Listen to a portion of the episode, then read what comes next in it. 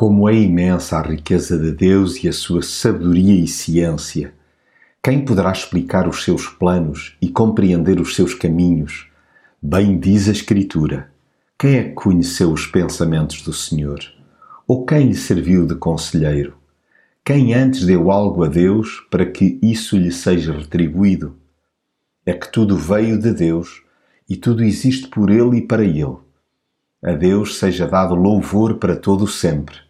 Amém. Conhecer Deus tem tanto de misterioso como de maravilhoso. É uma aventura ímpar, onde os neurónios são postos a carburar em pleno. Ainda assim, importa que o coração traduza em adoração o que a mente busca incessantemente. Por mais brilhante que seja determinado cérebro convém que admita a sua finitude, confinando-se à sua pequenez comparativamente ao Criador.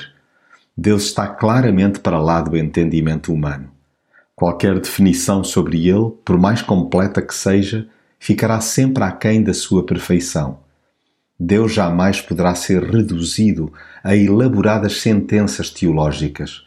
Ele não se deixa encaixotar.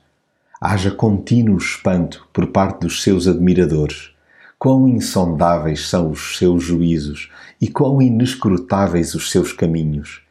Ninguém lhe chega aos calcanhares. Logo, não há quem possa determinar o que ele pensa ou arvorar-se seu conselheiro. Todas as pessoas lhe devem algo e não o contrário.